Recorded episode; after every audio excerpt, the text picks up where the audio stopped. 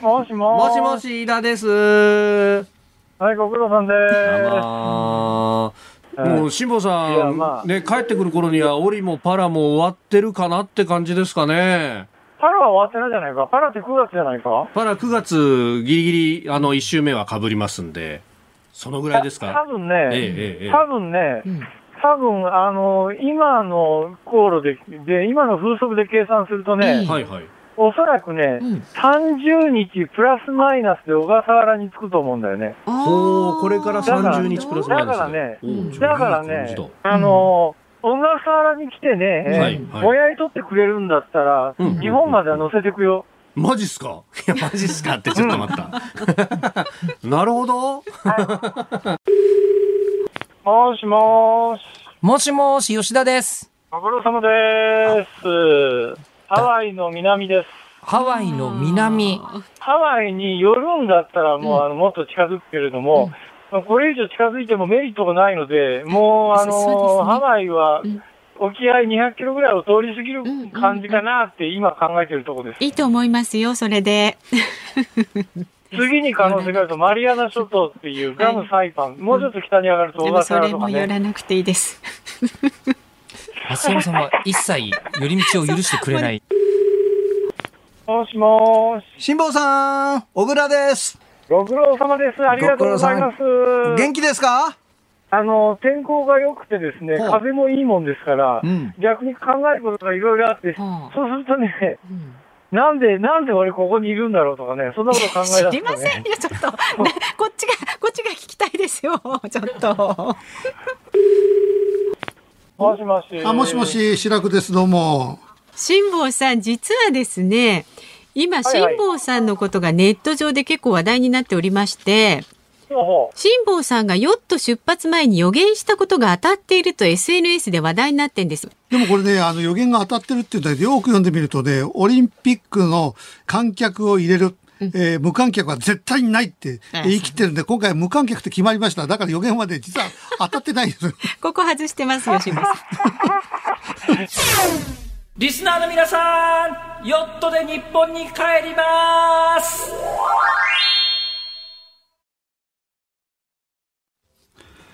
7月19日月曜日時刻は午後3時半を回りました。FM93 AM1242 ニッポン放送をラジオでお聞きの皆さん、こんにちは、立川志らくです。パソコン、スマートフォンを使ってラジコでお聞きの皆さん、そしてポッドキャストでお聞きの皆さん、こんにちは。ニッポン放送の増山さやかです。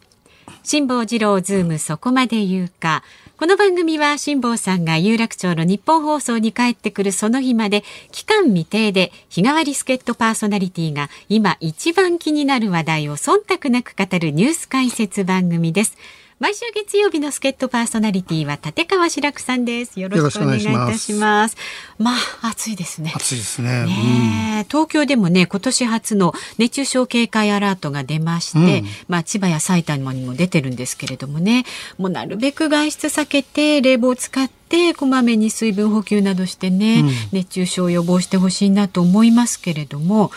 四国がね梅雨明けしたんですよね。はいはいですからもう全国でもう梅雨明けしたということになこれから。もっともっと暑くなりますからね。そうですよ。ね、体調を整えて、まだ暑さがはいお体馴染んでないんでね。ですね慣れてないのでお気をつけください。はい。さあ、で、白くさん、ほいほい。見ましたよ、アナザースカイ。アナザースカイね、私、あの、一視聴者として見ていて、えーそれで、あれ、海外に行くこと多いじゃないですか。すねだからこの依頼が来た時にね、海外に行けると思ってワクワクしてたら、コロナ禍だから、あの、海外は無理ですって、そりゃそうですよね。じゃあ他にどっかありませんかっていうからね、私、ああの、ニューヨークとかハワイとかね、えー思ってたんだけども、じゃあ、沖縄、あはい。沖縄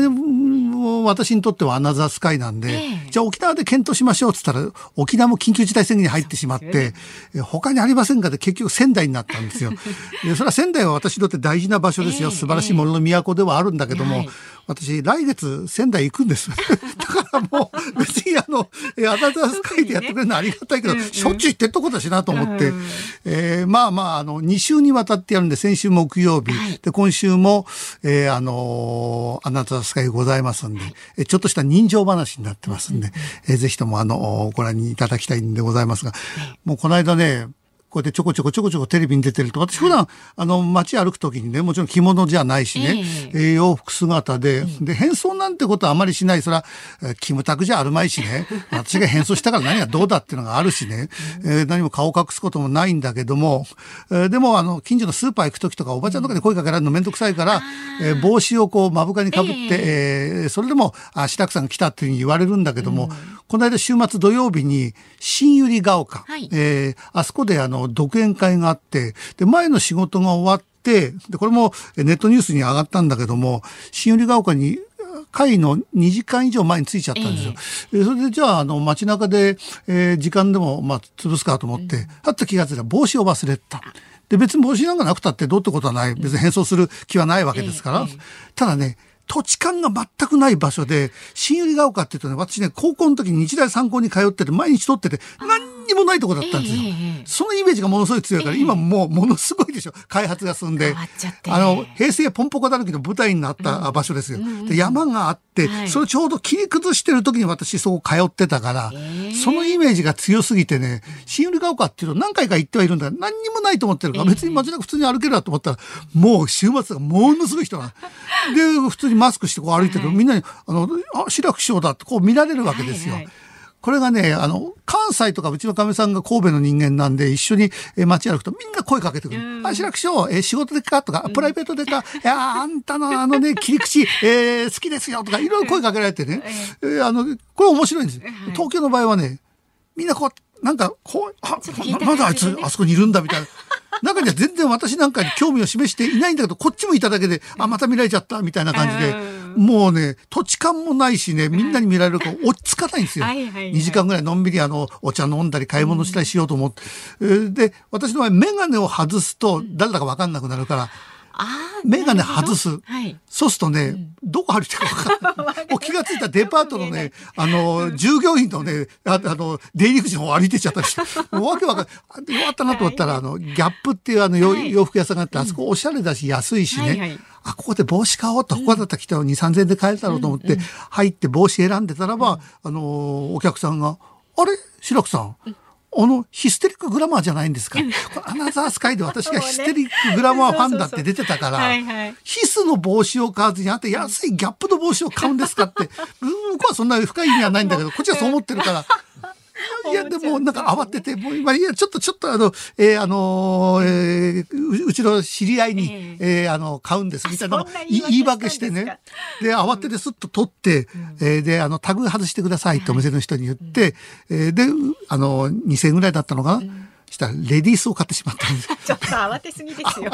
そしてもう浅いし小さいしね、トイレで、あ、ちょっと鏡で被ったらものすごい変なの。もう無理やりぐーっと顔隠そうとするとね、頭ぺっちゃんこになっちゃってね、それでも余計怪しい人みたいになって、もうなんか本当情けねえなと思いましたけどね。まあ、うん災難でしたね。そう、あの、うちのかみさんなんかとね、表歩いたりするとみんなにこう、ちょろちょろちょろ、ちょろ見られるから、帽子目深にかぶってね、えーあの、歩いてくれと、顔がわかんないようにしてくれって。それでこの間も吉祥寺、1、2年前かな、帽子目深にかぶって、マスクして、でかみさんがコンビニでちょっと買い物してくから待ってて、で、コンビニの前にこれじっと立ったら、職務質問されてて、もう怪しいやつが、若い警察があんたちょっとこっちに来てください。えなんて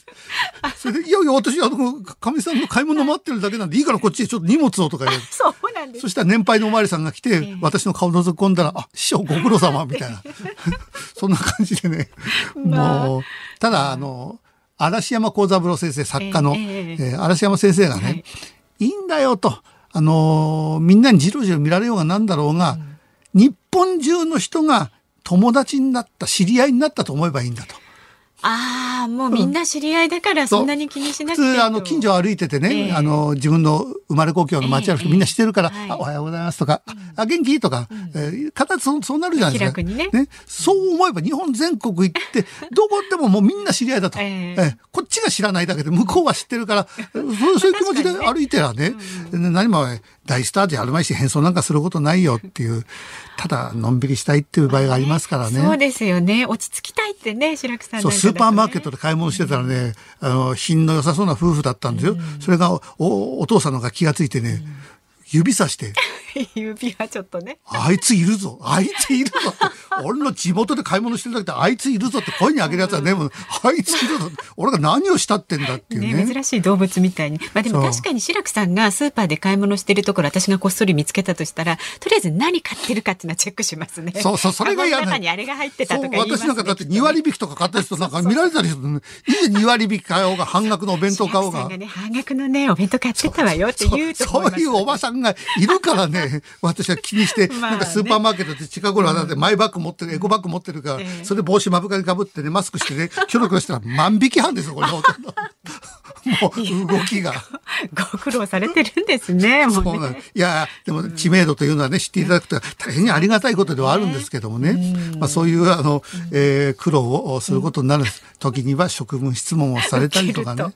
まあ、白くさんを見かけた方はどうか温かい目でね、そう見守どっってちかというと。声をかけてくれたらありがたいです。ああ、そうか、もうあの関西方式はね。そう、うんうん。もうみんな関西みんな声かけてるもん、ロロケのようになりますよ。あの義理のお母さんと一緒に買い物なんかしてるとね、はい。でお母さんは自慢だから「あうちのあの義理の息子息子」って言うと「ええあ白くさん白くさんロケでっか」みたいな感じでみんな声かけて、ええだこちらなんか仕事してるような感じですよ。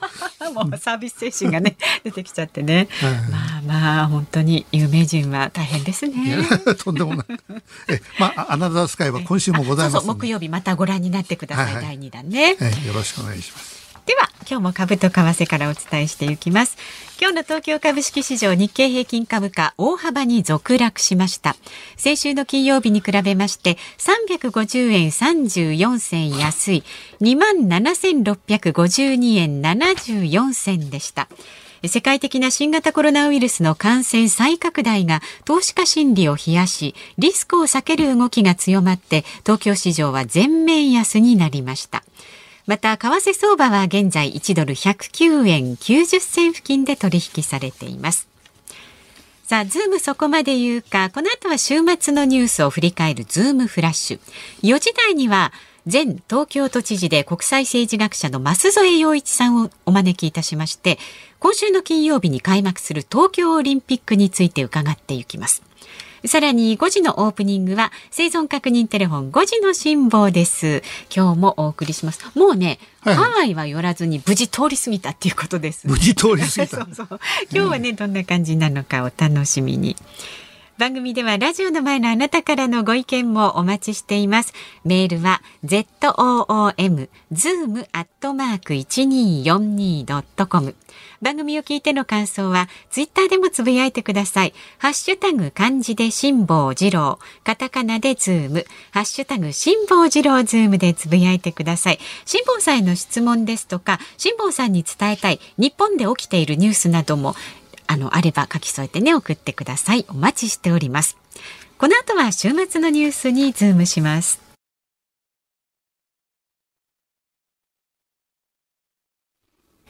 ズームそこまで言うか、毎週月曜日は立川志らくさんとお送りしています。そしてこのコーナーからニュースデスクの森田さんにも入ってもらいます。お願いいたします。よろしくお願いします。では、先週末から今日にかけてのニュースを紹介するズームフラッシュです。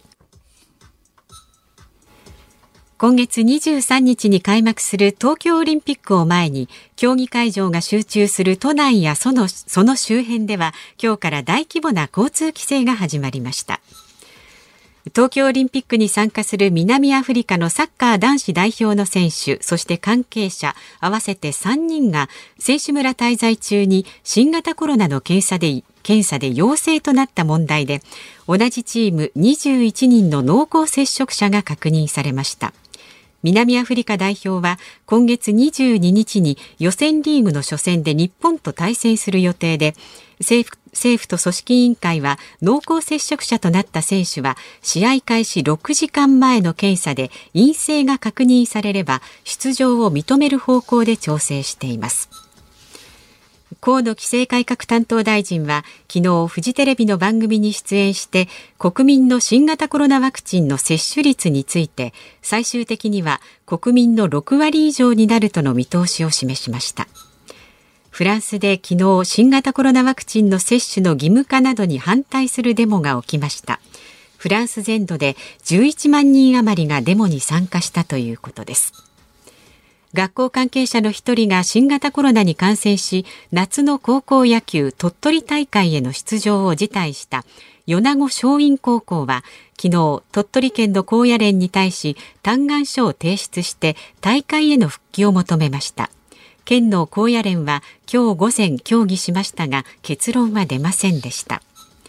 カンヌ国際映画祭の授賞式が昨日行われコンペティション部門の最高賞パルムドールにはフランスのジュリア・デュクルノー監督のチタンが選ばれました。昨日行われた大相撲名古屋場所千秋楽横綱白鵬が大関照ノ富士との全勝決戦を制して45度目の優勝を果たしました。6場所連続の休場からの優勝は大鵬の5場所を抜いて記録となりました。音楽プロデューサーの酒井正俊さんが東京都内の病院で亡くなっていたことが分かりました。85歳でした。酒井さんはこれまでに南沙織さんフォーリーブス山口百恵さん郷ひろみさん松田聖子さんら300人以上のアイドルやグループをプロデュースされ手掛けた楽曲の総売上はおよそ5500億円とも言われています。えー、とですね、あの、東京オリンピックが間もなく開幕ということで、で私は長らくずっと東京オリンピックは中止、延期を言ってた。でも先週、木村盛夫さんがお見えになっていろいろ話を伺うと、はい、あ、なるほど、こういう形だったらば、えー、あの、観客を無観客にせず、えー、入れたっていいんではないか。で、あ、こういうふうに、あの、もし、えー、国のトップ、東京都のトップが言ってくれれば、えーそんなにオリンピック反対反対って言わなくてもよかったかなっていう少し気持ちは変わってる。だけども、基本まだ私はオリンピックは、あの、中止延期、もう今更そんなこと言ってもどうにもなんないんだけども、そのあの軸になるのは、あの、オリンピックだけがこう特別視されてるっていう、これがものすごく気持ちが悪いんですね。えー、で、あの、子供の運動会が中止になったのになぜオリンピックがやるんだと、えー、そういうふうに私を含めいろんな人が言うとあのオリンピック組織委員のあの理事だったかなあの春日さんこの番組に出てくれたあの方なんかオリンピックは特別なんだと、えー、それで、えー、運動会とオリンピックを並べることにすごい違和感を感じる。オリンピックはどれだけお金かかってるんだと。これ言ってること一つも間違ってない。えー、それは特別なもんなんです。でもね、庶民というのは、私を含め、オリンピックと子供の運動会、どっちが大事だって言われたら、何の迷いもなく子供の運動会が大事だ。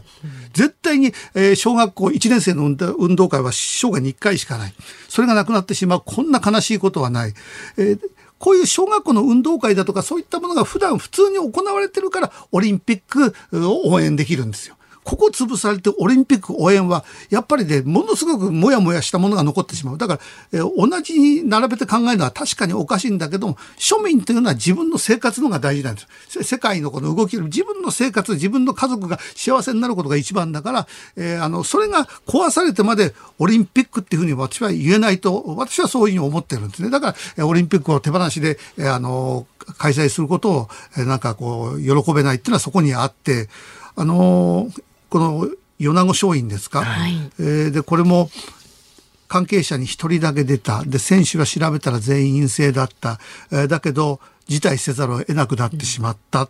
うん、これに対して、えー、いろんな人がいややってあげようと。それ政治家も今少し動き始めた、うん、これであのやらしてあげないとあの国のトップたちの言ってることとものすごく矛盾することになっちゃうんです。うん、だって、えー、先ほどあったあの南アフリカのサッカー男子選手の、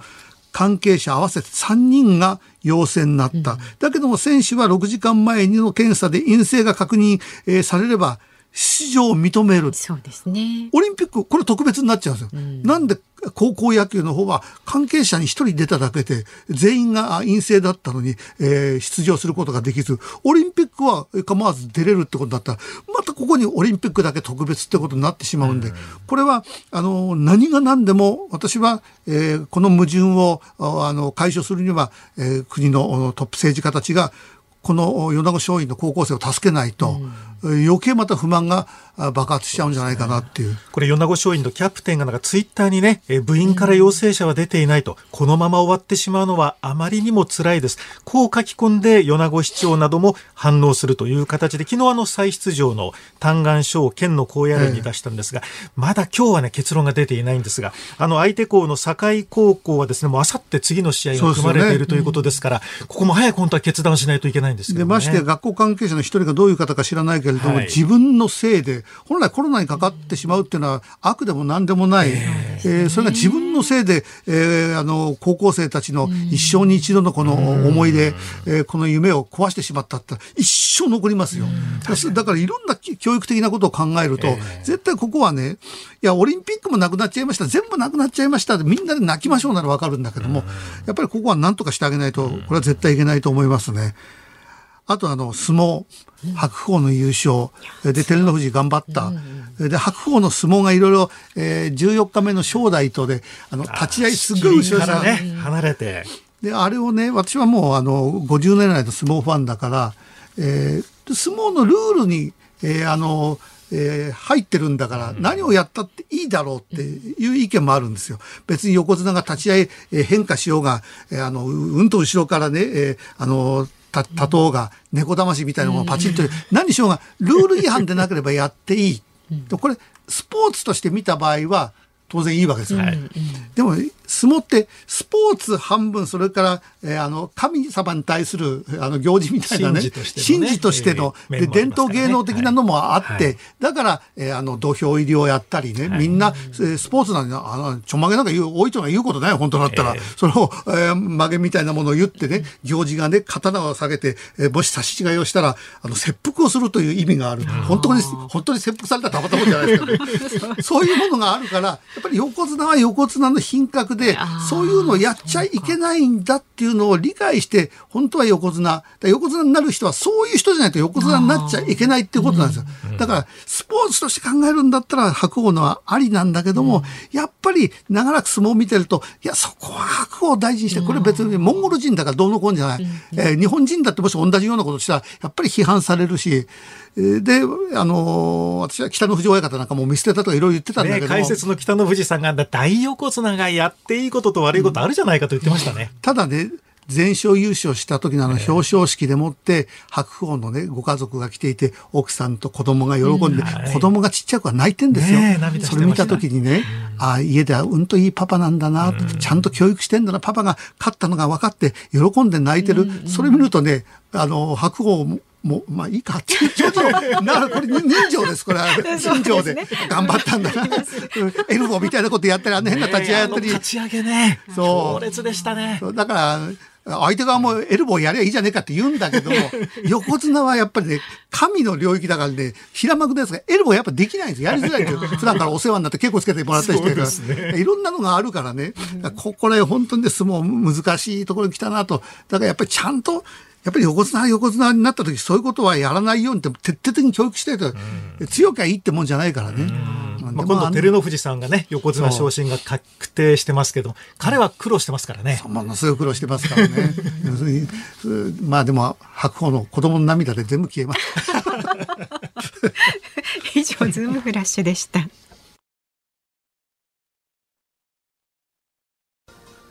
7月19日月曜日時刻は午後4時を回りました。東京有楽町日本放送第三スタジオから立川志らくと日本放送の増山さやかでお送りしています。さあ白くさんご意見をご紹介していきます、足立区にお住まいのカッピーさん54歳男性の方白くさん昼帯で小山田圭吾氏についてバッサリと切っていた発言完全にその通りだと思います、うん。あの小山田さんがね過去に障害者の方に対してこういじめをしたということですね、で大人になっても一切反省していなかったというところが問題だと思います。というふうにこの方おっしゃってます、うん、あのー広帯でも言ったんだけれども、それ反省してるっていうのはとりあえず本当に反省してる可能性はあるけども口だけだと、そう言われてしまうのはしょうがない。だってあれだけひどいいじめをしておいてね、えーでその後お音楽でもってこの世界からいじめをなくすんだと本当に申し訳ないという気持ちで今日まで、えー活動してきてそれで売れて、えーそれでオリンピックにつながるんだったらこれはいいんですよ。えーじゃなくてえーミュージシャンになってもね、あの雑誌のインタビューかなんかでえー武勇伝のように語ってね。ですね。で今回発覚しちゃったから慌てて「すいません」と。それで被害者のところにも謝りに行くって来られたらたまったもんじゃないですよ。うん、だからやっぱりあのそれだけの罪を犯してしまった。これ、他の犯罪で逮捕されたらね、懲役刑だとかいろんなものが重なって、ええはい。えーそれをちゃんとこう、えー進めばってことなんだけども、あのそういうわけじゃないでしょ。だから、被害者の方以上に自分がいろんなものを失っていかないとね、え世間は許してくれないと思うんでね。うん、で、広帯で言ったのは、いや、じゃあ自分のう売れた音楽の印税のいくらかを、えーそういういじめがなくなる団体に寄付をしますとかね、うん。これからの人生、私は反省して、その反省の第一歩はやっぱり、オリンピックから降りることですよ。あうん。それは作品とね、ん。えー人物とは別だと、私はこれ言ってきました。だから、う何か問題を起こした、あ役者がいると、その絵が上映できないのはおかしい。はいでも、それは、だって、オリンピックだもん、この方が音楽作って音楽活動するのは問題ないんですよ。それが仕事だから。はいはい。やっぱり、オリンピックはダメでしょ、い。くらなんでも。うん。だって先生がもしね、えーあの、学校の先生が、子供にちょっといやらしいことしてね、その後他の仕事に作ってるのこれセカンドチャンスであれだけど、また学校の先生になるって言ったら嫌だもん、それは。うん、それと同じことでね、やっぱオリンピック、パラリンピックに出てきちゃいけないですよ、それは。なんで最初辞退ってしなかったんだろう。あご自分でね。うん、私こういう過去があるんでね、ちょっと申し訳ないけど、えーあの、あの辞退させていただきますって、いや、ここまで叩かれることはなかった。なんかあとこう伝わる形でね、まあ、謝罪というかこういう気持ちなんですっていうのをね、あの白木さんおっしゃったようにね表す形で表すことがあればね。ただすいませんって、ん。ツイッターか何かでこう、謝罪文出したってね、それは発覚したから出したんだろうよって言われちゃうもの、それは。うん。まあ、そう見られても仕方がないという今までいろんな音楽作っってきたのがね、はい全部はいそういう、あ、この人こんな考え方で音楽作ってきた、全部台無しになっちゃうからね。そう思っちゃいますものね、せっかくのね今までの作品までもね。そうなんですよ。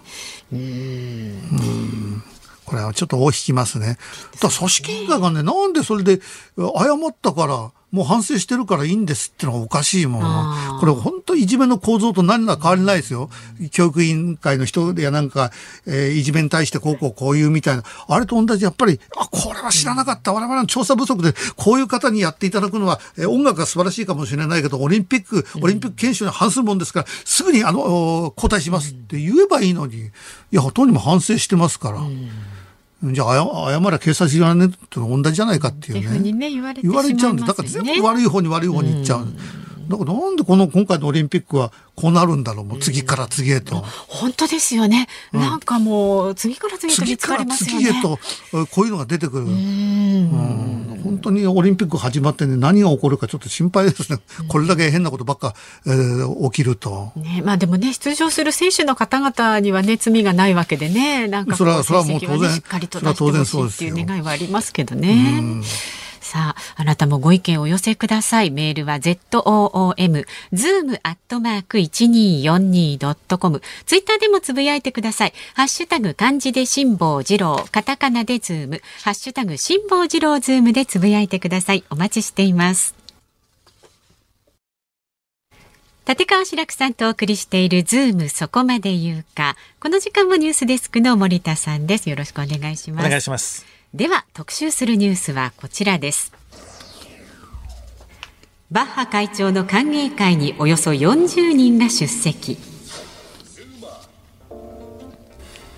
IOC 国際オリンピック委員会のバッハ会長の歓迎会が昨日迎賓館で開かれました。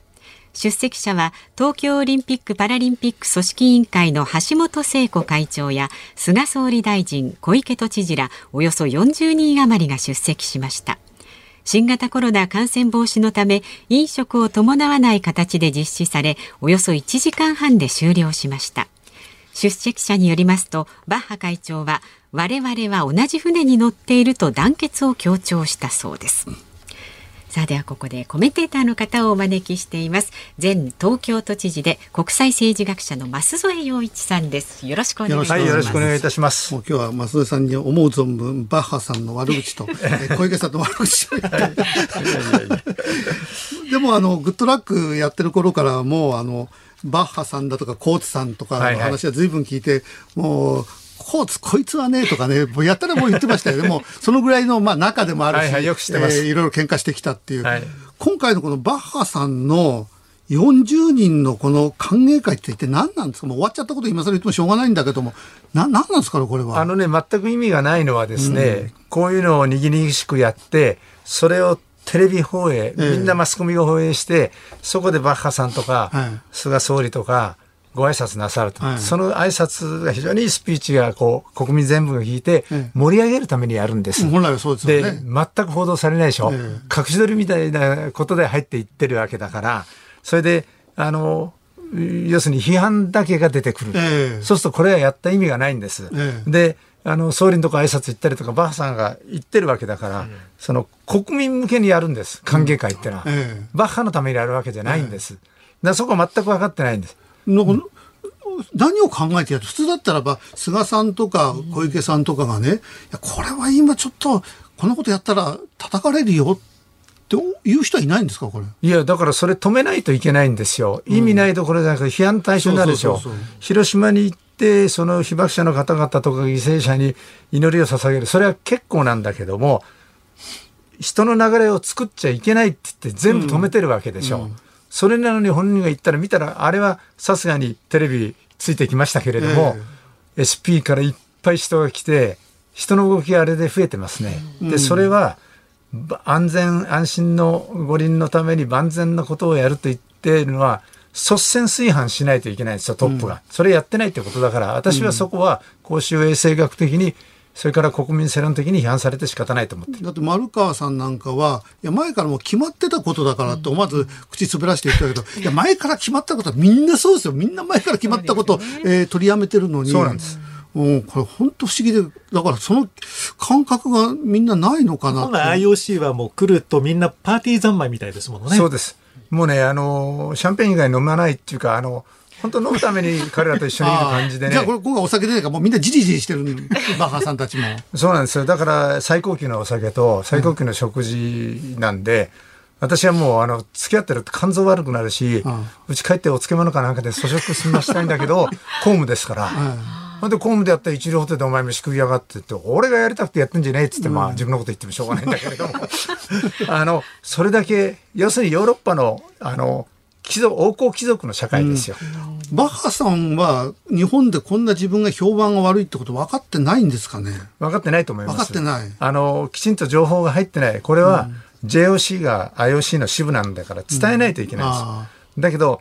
都合悪いことはやっぱり言わないような形になってんでしょうね。だってこれだけ評判悪くて日本に来たらば、自分のために歓迎会やるって言ったら、いやいや、これはよしましょう、リモートでやりましょう、もう小池さんとかとはもうお会いしたから、今回はちょっとね、えー日本人の国民感情を逆なでするといけないから、リモートって普通は言いますよね。だからそれ知らないのか、みんな喜んでると思ってるんだ、バッサバッハさんは自分の分かってないんじゃないですか。だからその情報をきちんと誰かが入れないといけないんで、それはそれじゃあバッハさんとは、あの、あれがあるんだら、ちょっと連絡して 言えばいいですいやいや、もう、あの、私はもうスロー人ですから、何の、何の、何の権限もありませんので、だけど、ちょっと国民感情と廃反しすぎてますね。それは、あの、オリンピックのためにも良くないと思います。うんであのいよいよオリンピックが4日後に、えー開幕ということで無観客については増井さんはどういうお考え？私はね、もう、はっきり言いますけど、無観客ならあんまりやる意味ないと思ってるんです。観客入れた方がいいうん、オリいや、そうじゃなくて、オリンピックっていうのは、観客でもう中止した方がいいってことなんです。つまり、オリンピックっていうのは、選手も観客も世界中から集まって、例えばあの国立競技場競技場に一度に返して、戦争じゃなくて平和なんですよ、このスポーツの素晴らしさ。で、文化イベント。街中でロンドンの時なんてもうあらゆる大道芸を含めていろんな文化をやったわけです。それでえ世界平和のためにで戦争じゃなくて人類が団結してっていうためところが空っぽですから。うんだからこれはおかしいんですよ。五輪のいい何のためから言ったら。オリンピックだかなんっちゃうということで、それから昨年の3月に安倍さんがあの延期する時の口実は完全な形でやるために延期するって言ったけど極めて不完全な形ですよ、だから私も相当都知事の時準備して文化イベントも含めて私がやろうとして準備したことの1割もできません。うんだってましてやまだ世論は反対が多い。それからさっきのおニュースでもあったけど、なんとトヨタがスポンサーとして、えーあのテレビ放映はもうしないんだと。えーそそういうオリンピックってもうなんか意味が分かんなくなってきまねい異常ですね。世界中からみんなが集まってスポーツの競技をやるっていうだけのことになっちゃってますよね。だから、それからね、東京でやるっていうのは、日本人が、まあ、ちょっと移動したら、現場見れるっていう、もう何十年に一遍ですから、みんな見たいわけです。はいで、じっとうちでテレビ見るなら、どの国で、どの都市でやろうが関係ないじゃないですか。うんはいテレビだけ見るならば。で、あの、国立競技場の周りにも行かないでくれって。今日なんて、ここを来るの大変だったので、車、あいろんなところ、交通規交通規制ですから、だから、どこも渋滞ですよ。だから、そうすると、ほとんど意味がなくなっちゃうんじゃないかなっていう。うんまあでもお無観客っていうのはもう決まったことですもんね。ええー先週木村盛夫さんが来ていや観客入れたって別に大丈夫だよとこうこうこうでこうでって科学的な見地からものを聞くと、えー反対派である私なんかもあなるほどそれでどうせやるんだったら客入れたって変わんないならば別に入れちゃえばいいじゃないかって少しこう考え方変わったりもしてるんだけどもでもそもそもやっぱりオリンピックをこういうだってあの復興五輪って言ってたのどこ行っちゃったんですかね？もうどっか消えましたね。ねだって復興五輪ですもんね。ええ。復興五輪、まだ日本は、えー復興、まだ東北だと終わったわけでもないのに、結局復興五輪でもなくなってるし、なんか非常になんかこのオリンピックが、ええ。でさっきの木村さんはあれ前の厚労の官僚厚労省の官僚なんだけども、ちょっと私は違うのはですね、うん。二つあるんです。一つは、国立競技場とか競技場の中で映るっていうことよりも、ええ。人がすその行ったり来たりすることが増えることが危ないんです、ん。だから日本チームが金メダル取ったって。じゃあいっぱい飲み行こうっつってバーッと騒いではい。そこで感染する、それからもう一つは新型コロナについて言うと症状がなくて移すんですよ。これ私もずっと厚労大臣でやってきたけどこんないやらしいウイルスはない、ん。インフルになったら頭痛いとか熱が出るってそれないんです。で若者特に。でそれでデルタ型なんかが出てくるとどんどんどんどん増えていく。だからやっぱり公衆衛生っていうのをい最優先にしたら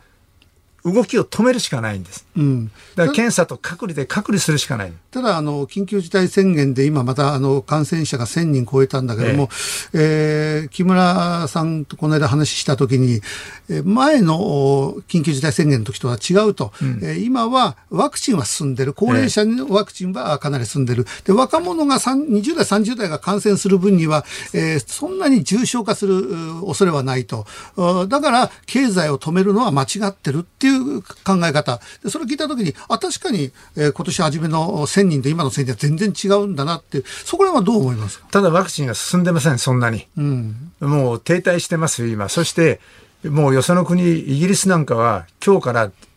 制全部解除。えでマスクみんなやってないじゃないですか、はい。あのうメジャーリーグの大谷がもう活躍した時のオ外して。ールスターだってみんな外してるじゃないですか、あれは人口の半分以上まあの接種してるからで、まあ、まだそこが進んでないということが問題とそれからやっぱり大会運営する組織委員会の立場に立って言うと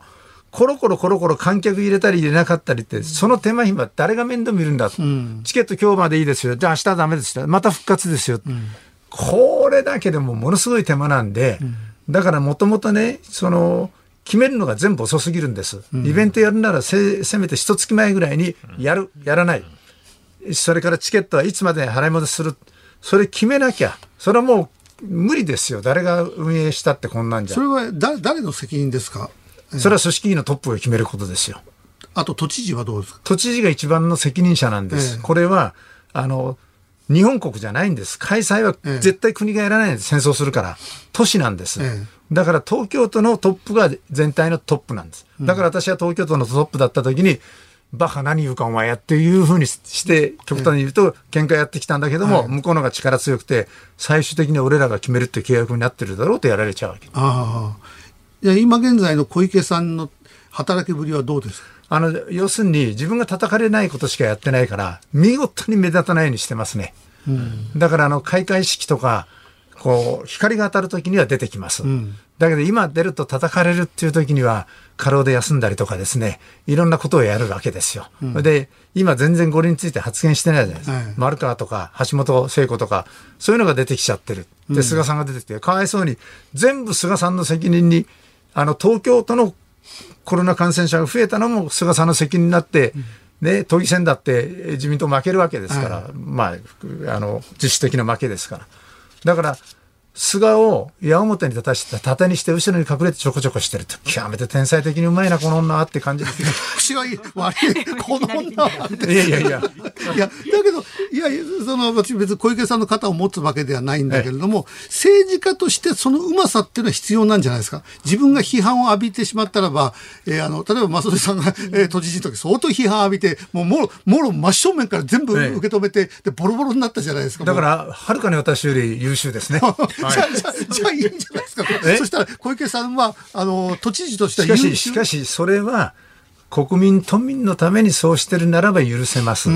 そうじゃなくて、自分の権力欲のためにやってるから私が批判してるんです。ほうほうほうほうだから、これをやって、今ここで私は、無観客だって言い切らないと都民を守れないって言ってやってんならいいけど、なるほどね。何にも言わないで黙ってるだけじゃない。の直前に出てきてね、無観客も軸にということを言ってましたけども、ねそうなんです。それはもう選挙に勝つために言ってる。えじゃあもし増添さんがいまだにあの東京都知事で、いまだにって今東京都知事だとしたらば、あどんな形であの動きます東京あのオリンピック反対で言えました？だって言うと IOC から違約金がどうのこうのとか、えーもう政府からいやオリンピックやらないとえらいことになるんだぞって言われるともうどうにもなくなっちゃうって場合あるじゃないですか。もしいや、それはね、事前にもっと協議してますね、細かく。その延期するぐらいの段階からして、毎回データをこれだけ増えてると、それ国民世論はこういうことだと、で菅さんともいつでも話ができる中でしたから、いや、これはこうだと言って、それであのニューヨーク・タイムズとかワシントン・ポストとか、ガーディアンとか、高級紙の方はみんなものすごい批判的ですから、ええ。これを仲間に引き入れると、それで国際メディア戦略をやって、それでもし日本に違約金払えって言ったら、もう二度と IOC の言うこと聞かないよぐらいの国際世論を作りますね。その要するに外交戦略は全然欠けてるんですよ。だから、ぼったくり男爵って言ったのは、バッハさんのことをワシントン・ポストですから、はいで今回ものすごい批判してますでしょ。ええだから、本当に、で、聞いたらね、その高級紙だけじゃなくて、タブロイド版も結構批判が出てきてるっていう話は聞きます。だって NBC の主催するスポンサーで放映権料を持ってるアメリカのテレビ局が批判する人の意見を出すぐらいですから。ああ、なるほどね。だから世界的、えー世論からすると、もうやっぱり、えー中止、延期で動いてると。で世界はどう見てるんですか？あの東京都のこのオリンピック開催は。あの、基本的にあんまり興味ないです。全然ニュースないですよ。あニュースにはなってない？おだってドイツは大洪水で大変だし、えで次、パリだからフランスのマクロンさん来ますけれども、アメリカだってバイデンさんじゃなくて奥さんの方よこしますね、そういうことであのあるし、でまあ、一流スター選手で参加しないっていう人も出てきてるんで、え基本的にはあんまり興味ないんじゃないですか？じゃあこれからオリンピック始まって、オリンピックどどうなりますかね？いや、とにかく問題は、えー選手村から陽性者が出たと、で21人も濃厚接触者で出たと、こういうの出てくると、競技出れなくなりますから、でオリンピック自体の価値がなくなるわけですよ、そこで。それで最悪の事態は、あの選手村の中で大爆発的なクラスターが起こったときには、競技中止せざるを得なくなる可能性も考えておかないといけない。つまり先週、はるばる海外から来た選手が参加できないわけですから、はい規則通り。それ無理して、あの、規則緩めて参加させて、もっと感染したらどうするのかってことを考えないとあの選手があのホテルから出ちゃいけないのに普通に買い物に行ってたりするのが報道されてますけども、ああいうのはあの国の方としてはななんか対策はねできないんですかあれは？いや、だって、その、アプリで折ってるって言うけど、スマホ持ってなきゃ分かんないじゃないですか。そうどこ行ったって。ねで警備員がいると警備員は何も言えないわけでで、しょ。裏口から出たら分かんないですよ。ええそれで、競技終わって、あと2日東京にいるんだったら、せっかく東京来たんだから、もう二度と来れないかもしれない。やっぱ散歩のぐらい行きたくなりますよ、人間は。うん出ちゃいけないって言ったって。だから、なんかやっぱ問題が、ああのつつまりバブル方式にしても、水際対策にしても完璧じゃないと思った方がいいと思います。うん、だからあのその選手のためにおもてなしでバスに乗っけてハトバスツアーみたいなのやろうとしてそれをまた、えーメディアから叩かれたりとかね、えいろんなことは起こってるけども。あとは選手以外でも海外のメディアなんかがこの都心のホテルに泊まったりするんですけれども、ええ。その警備の方たちもどういう人が泊まってるか把握しきれないっていうふうに言ってるようなんですよね。それとあの、お金持ちのバスケット選手なんかは、選手村なんか泊まりませんから、はい最高級ホテルに泊まりますかあら、ーそこまでチェックできないですよ。うん。あの、どっか逃げていったっていうのを。だから、そう、いなくなっちゃった人もいますしね。うん、だからね、その水際対策は完璧ではないし、完璧であることは不可能だっていう前提でやらないといけないですね。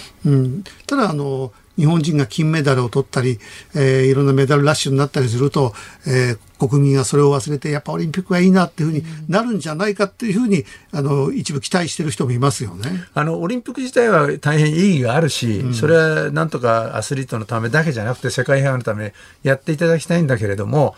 そのコロナ感染が再爆発して世界平和どころでなくなった時の危機管理もしとかないといけない、それは政治の役割なんですよ。だからただ有頂天になっちゃいけないし今回ねよしや日本選手たちが金メダルラッシュになったってあの飲食店の人なんかもう廃業に追い込まれてる人たちはそれで喜ぶかって言った時に、ちょっと普通の状況じゃないんじゃないかと思いますね。うん、だからもう、過去経験したことがないようなオリンピックにやっぱりなりますよね。と思います。であとあの、オリンピックファミリー、オリンピック貴族って呼ばれる人だけが観客席にいるっていう、これは一体どどういうことですか？あの人たち、そんな偉いんいやいや、そんな偉いんですよ。偉いんですか？偉いんです。もうとにかく、で、私も、その、何なん一緒にですか？オリンピック貴族って。いやいや、それは本当に貴族なんで、本当の貴族で、本物の貴族。つまり貴族ってのは自分で働かないで、下々が、自分の領土の領民が農作物を持ってくるわけですよ。だから自分で働かないで、うん黙ってくれば顎足つきで大歓迎してくれるわけですよ。みんな自分のところでやりたいから。だから、それで私も彼らと一緒になって、あの、例えばソチなんかで競技見たときに、1時間の競技、アイスホッケー見るときに、見てんのは5分ぐらいで、あとの55分は、その控えの間でシャンペン飲みながら談笑してるっていう感じです。楽しい、楽しいですよ。はい。貴族の人たちはそれ楽しいけど、えー国民、あの、都民が、国民が、あの、無観客で見ることができないのに、貴族だけが見てるオリンピックっていうのはね、ちょっと絵にならないけどね。絵にならないし、えーまあでも、増江さんね、結構ね、えーいいこと言ってくれてもね、お前が言うんだってね、途中で書かれちゃう。かわいそう。いやいや、まあ、お前が言いますよ。だって、お前言いますよお前が言わなきゃ誰が言うんだっていうことでね、そうそうあ今日も呼んでいただきまして、本当にありがとうございますね。小池都知事のこといろいろ言って、ちゃんと批判はしてるんだけども、みんな嫉妬とか言われるんですよ。あ そう増江さん、嫉妬してなんか悪口言ってるとかね。えーいやいや、そんなことないですよ。もう、世のため、人のために正論を吐くと。よろしくお願いいたしますよ。ぜひあの自分で発信し締めた続けてください。ねいよいよねもう今週末からオリンピック始まりまあ、ますのでね。どんなオリンピックになるかちょっと不安ですね。うんということで今日は前東京都知事で国際政治学者の増添洋一さんをお招きしました。どうもありがとうござはいい、ました。大変失礼いたしました。ありがとうございました。7月19日月曜日、時刻は午後5時を回りました。立川志らくです。日本放送の増山さやかです。ズームそこまで言うか。この番組は辛坊さんが有楽町の日本放送に帰ってくるその日まで期間未定で月曜日は毎週立川志らくさんとお送りしています。5時になりましたので生存確認テレフォン5時の辛坊ですのお時間です。では、はい電話かけますよ。つながるかどうか。ねえ。えっと今辛坊さんがいる地点では夜の9時ぐらいだそうです。ほうほう、夜9時。そうそう。で、先週の木曜日の電話では、うん8月のお盆明けぐらいに日本付近へ到着かなっていうようなことを言ってたんですけれどもね、台風が接近してたら小笠原諸島の父島に上陸して避難するかもなんて言ってたんですが、はははえー、2ヶ月間誰とも船の上で接触していない辛坊さんでも、うん上陸後に14日間の隔離はね、要請されるんだそうです。これ、あそうですかスタッフが調べたところによります。えー誰とも会ってない。会ってないのにうんでもアメリカ上陸した時は、それも誰も会ってない？アメリ。カ上陸したアメリカはそうですよね、うん隔離はされなかったですもんねうん。あ、なってるもしもし。もしもしあ、白くです。どうも。ご苦労様です。辛坊さん、あの、今どんな感じですか？うん。あのね、はい安定した貿易風の中を走ってるので、風はいいんですけども、うん。あの、熱帯なんで昼間異様に暑いんですよ。どどのくらいの感じなんですか？あの、体感温度は。体感温度ですか、うん。体感温度はサウナの中って感じですね。サウナの中。そんなに暑いんですか、えー日本は今ね、なんで34、5あの度ですよ。うん。うん、日本は30、えー今日35度ぐらいあったりすうわ、うんそれ結構暑いですね。る。うん、そう暑いんですよ。でもねうん。要するに全く遮るものがなくて、うんえーあの、デッキに太陽が照りつけるもんですから、いわゆるそのキャビンという船室の中はもう完全にサウナになって、あの、出てきてキャビンだと風に吹かれると涼しいんですけど、うん風に吹かれて海に落ちると死んじゃいますからね。うんだから、あの、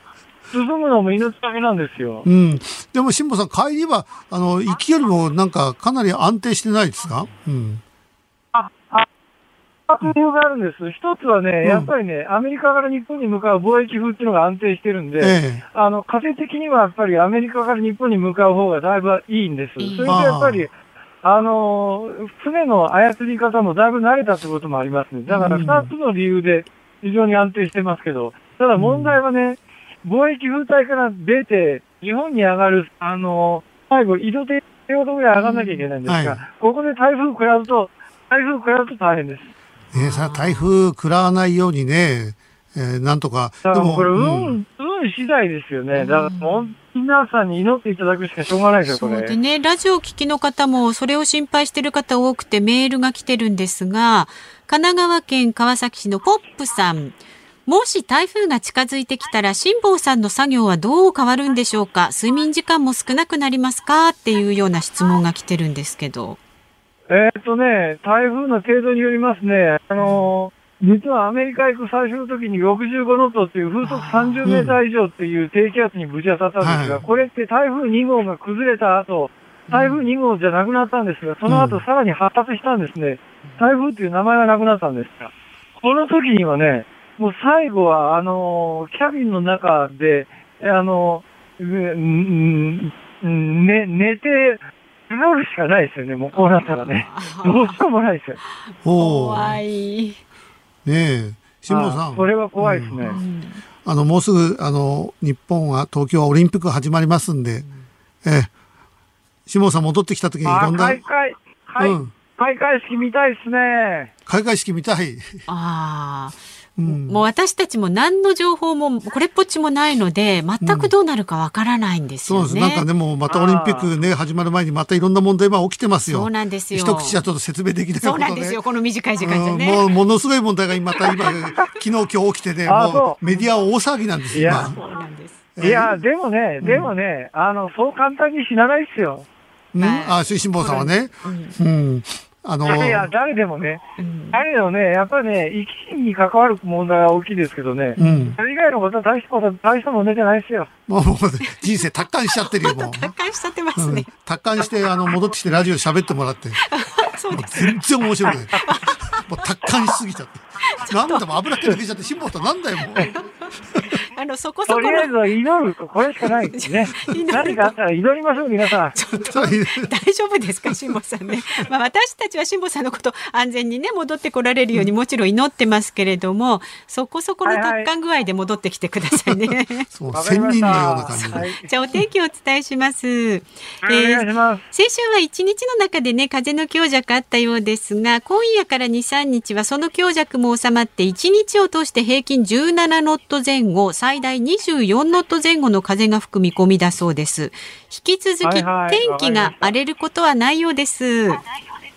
はい、そう、まさにそれが貿易風です。はい、ありがとうございます。気をつけて。気をつけてくださいね。はい、どうも。はいありがとうございます。うん。祈ると、もう、もう、そう、もう祈りの境地に入ってるんですよ。本当ですねね、だから辛坊さんが日本に戻ってきてこのラジオをやるときどどんな感じになるか。ちょっとね楽しみですものすごくあの面白くなる場合もありますよ。どどっちかですかねそうそうそうそう。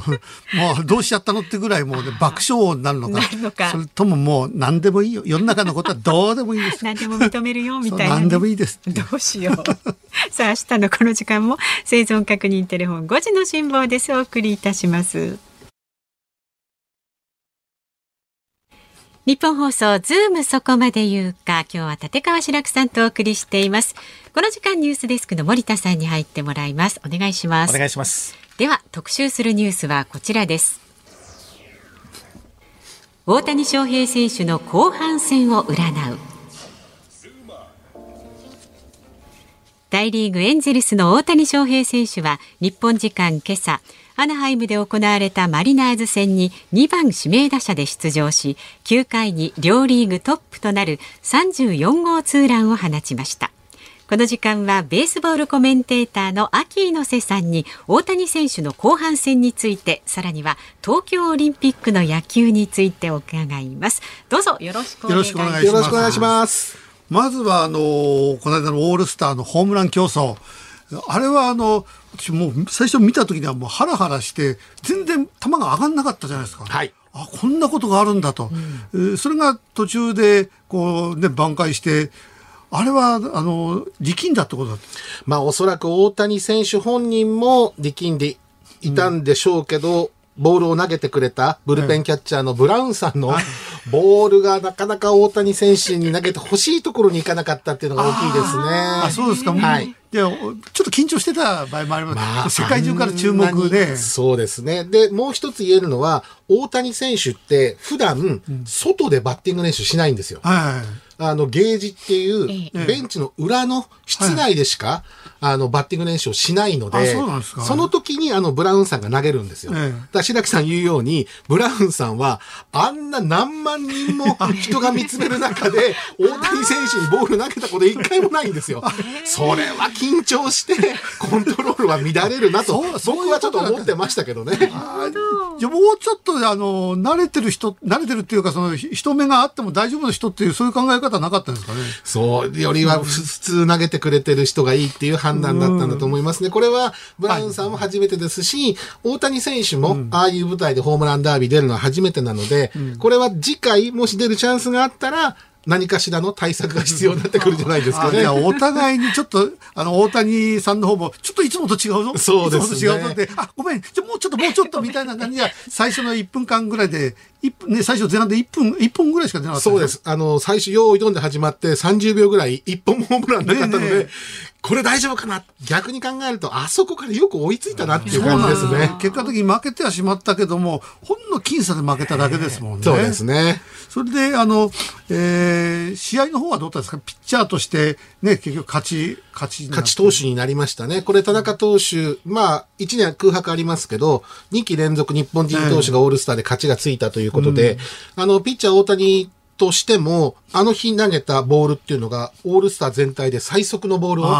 大谷投手が投げていたので、まあまさに大谷選手のための大谷選手によるオールスターがいい形でまとまったと思いますね。であの問題は後半戦みんながちょっとやきもきしてたのは三振が多かったって、これがみんな疲れだって言ってるけども、やっぱり疲れなんですか、これは？まあ、昨日のゲームで9回で成立したゲームとしては、自身初めて1試合4三振して、えー、で、今日第1打席も三振して、えー、5打席連続三振。でもバットは強く触れてますし、えー、ホームの乱れっていうのもそんなに、あの、感じないので、まあ、疲れはあっても、俗に言うダービーブルーというものには、こう、陥ることはないのかなって思ってて、今日ようやく一本出ましたね。ね出たんですよね。はい。それで次は先発じゃないですか。はい。明日ね、先発予定なんですね、ね大谷選手。なんか普通、あの、よく考えれば、これで一本も出ずにピッチャー行くのと一本出てピッチャー行くのじゃ全然違いますよね。違いますね。うん、で、大谷選手あるあるですけど、あの登板日の前とか、もし先発してダメなピッチングをした翌日打者大谷っていうのは結構よく打ったりするんですよ。あそうなんですか、何かを取り返そうという気持ちが多分出ると思うので、で、この明日の先発前に今日一本出たというのは、はい、明日後半戦初先発にとっては非常にいい一本だと思いますね。でもいくらなんでもこれで投げて、そうするとやっぱ調子くる、くるんじゃないかなって気も、やっぱするんですよね。うん、だ大丈夫ですかね、後半戦。後半戦はやっぱり、日本も梅雨が明けて、今、猛暑、酷暑になってますけど、やっぱアメリカも、今日アナハイム、大谷選手が出場したゲーム、最高気温が32度を超えていて、今日先発ピッチャーがもう汗かいて、帽子のつばから汗が滴り落ちるような、うん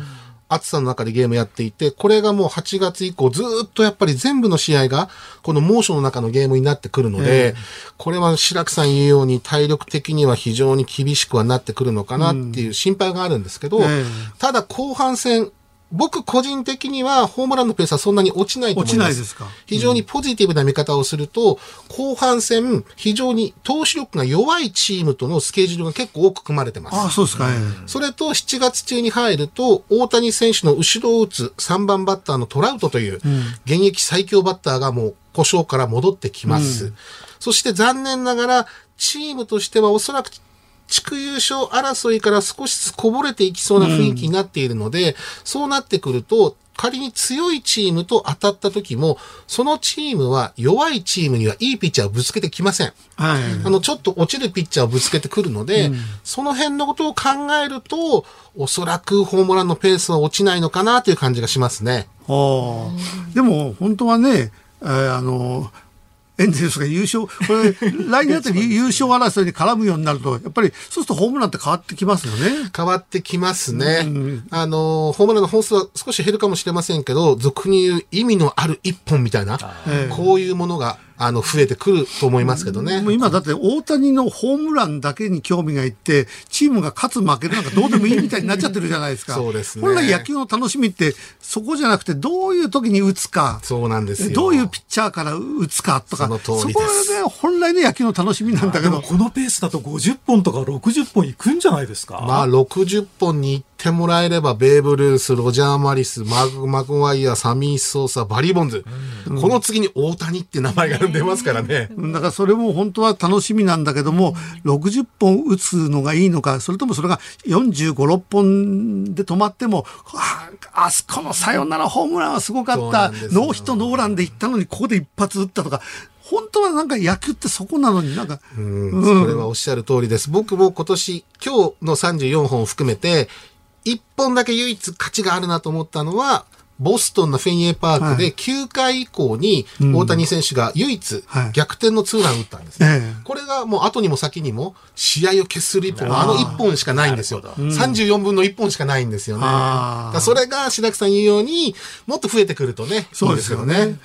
で、いよいよオリンピックの野球なんですけども、野球はどう見てますか、オリンピックの？まあ、これは出場6カ国ですから、はい、やっぱり侍ジャパンにはぜひ金メダルを狙ってほしいなというふうに思っていて、はい、NPB に所属していた、もしくは過去所属していたっていう選手が各国にこう散っているので、はい、まあ、同窓会的な感じもしないではないんですが、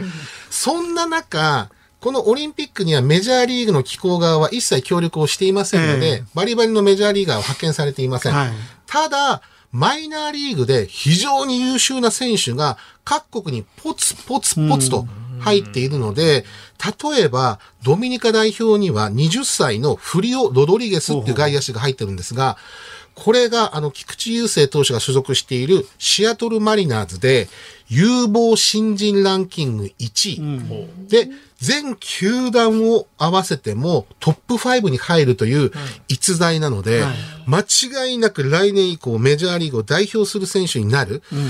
この選手が、え、よく日本に来るねってちょっと驚いてるんですけど、うん。こういう選手もいたり。ドミニカ、日本はね、初戦で対戦しますよね、28日に。あとは、公的種になりそうなアメリカにも、一塁でスタメンが予定さ予定されている二十歳のトリスタン・カッサっていう長距離表がいるんですけど、これも名門、レッドソックスの有望新人ランキング第1位という、将来このスラッガーになるぞっていう選手がいたりということなので、あの、NPB にゆかりのある選手はもちろんですけど、将来メジャーのスーパースターになるよっていう風な、まあ、お墨付きをもらってる選手も数名ですけど、うん、日本に来るので、うん、ぜひそういう選手を見て、うん、今年の後半なのか、来年以降、大谷選手と戦うかもしれないような選手たちなので、ぜひ注目してほしいなと思いますね。韓国はどうなんですか？日本のライバル。韓国がやっぱり最終的には金メダルのライバルになると思います。で、韓国はでも、あの、言い方悪いかもしれませんけど、前回のプレミア12から、そんなにメンバーはやっぱ変わってないですね。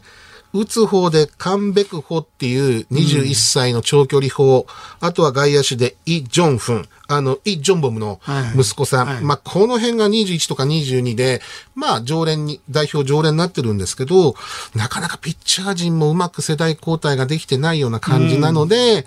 うん、まあ、侍ジャパンが普段通りに戦えれば、金メダル取れると思いますけどね。オリンピックで金メダル、日本は公式競技になったから取ってないんですってね。取ってないんですよ。WBC で勝ってるからなんか取ってるような気がするんだけどもね。ね WBC と、あとオリンピックと似たような座組でやるプレミア12、はい、これだけですよね。オリンピックになると途端にあの負けちゃうんですよね。そうですよね。これ、まあでも今回は大丈夫だと思いますど。どのくらいの確率ですか？まあ決勝がおそらく韓国と戦って死闘にはなると思いますけど、うんまあ60%、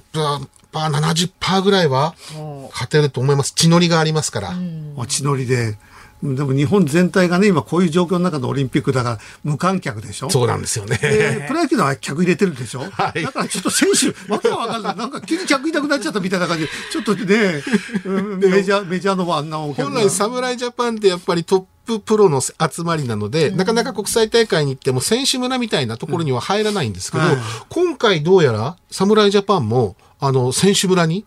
入って、あの、本戦を戦うような情報もありますので、だからその辺も何か稲葉監督のこのなんか思いというのが伝わってきますけどね。あまあでも、6割から7割で日本が金メダルだってことですもんね。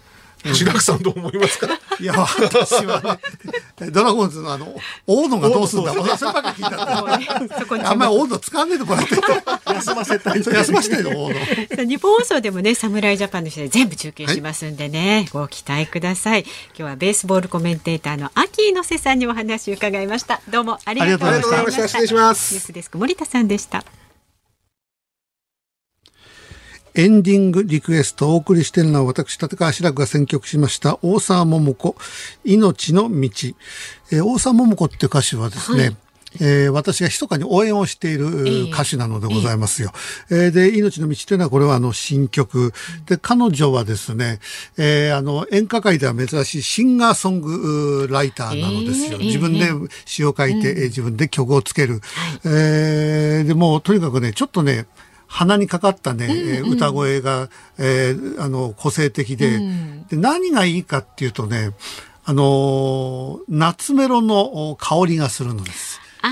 昭和歌謡曲の、はい。えー、あの邦画なんかもね、今の映画で私の基準では、銀幕の香りがするかどうか。銀幕の香りがする映画が、私はいい映画っていう、そういう基準があるので、はい、えー、あの、昭和歌謡曲夏ベルファンの私は、あの、たまたま YouTube でね、こう数年前なんだけど、こう聞いてると、あれ？この子？あ、それでそう。見つけて。で、それで、えー、あの、私の落語会なんかにも来てくれて、えー、白くさんは心の師匠ですなんて言われた。そうだったんです あの、これ、ぜひともあの、紅白に出場して、うん、ね。で、その時私は紅白の審査員として。そうなるといいですよね。大沢桃子さんですか？そうです。はい、ねそうですか。はい、さあ、あの、ズームなんですけれども、はい、何の断りもなくですね、あの、今5時37分なんですけれども。そうなんです。よ実はあの10分延長してねしばらく40分までお送りすることになってます。オリンピック期間中ね、ちょっと伸びてる。これあれズームこぼれちゃってるじゃんって思わないように。あ今週だけ今週だけ。ね。一、週間そういうことになりますので、お付き合いください、で中継のアトムさん戻ってきました、今日は幅感を紹介したんですけれども、あの今日お話を伺った方が志らく師匠の大ファンということで、志らく師匠にも持ってってくれということで、幅ナイス感をいただきましたああ、ありがとうございます。渡しいたします。私のね、落語を聞いてるって言うんだったらね、オンエア地に言わないとね、そう、そしたらちょっと話がこうね、弾むじゃないですか。失礼しました。僕も後から言われたんで。ね、美味しかったですか？美味しかったですよ。最高です。今日はあのグリーンカレーとレッドカレー、しょカレー好きだというカレー好きです。セットでお渡しします。あ、嬉しいですね。ぜひ後で食べてみてください。なんか缶詰の概念が変わりそうなね、感じがしますよね。あ、もうかなり革命的だと思いますよ。はい。ではお聞きの日本放送この後5時40分からはパンサー向井のチャリで30分お送りします。そして明日の朝6時からの飯田浩二の OK 工事アップ。コメンテーターはジャーナリストの有本香里さんです。韓国選手団の選手村横断幕問題について解説していただきます。で、このズームそこまで言うか、明日の助っ人パーソナリティはズームには初登場ですね。哲学者で津田塾大学教授の萱野稔人さんお招きします。ゲストは医師の大和田潔さんです。コロナ対策専門家会議の判断とその問題点に迫っていきます。この間あのアトムさんが言ったねあの鉛筆屋さん、はい、えそれ私今使ってるんですよ。そう、嬉しいなと思って、大人の鉛筆を使いだと大人の鉛筆、あの、シャーペンの形なんだけど、中から出てくるのは鉛筆の芯。使いやすいですか？使いやすい。ずっとこれをね、先にあの、使用させていただいてるのですよ。ありがとうございます。えー、私のあの、マイペンになってます。やったぜ。なんかやったんびきいろんなものもらってんのこれから松本さん一つよろしくお願いいたします。えー、そういうわけで、えー、ズーム、そこまで言うか、えー、ここまでのお相手は、えー、立川志らくと、増山さやかと、アトムでした。それではまた明日です。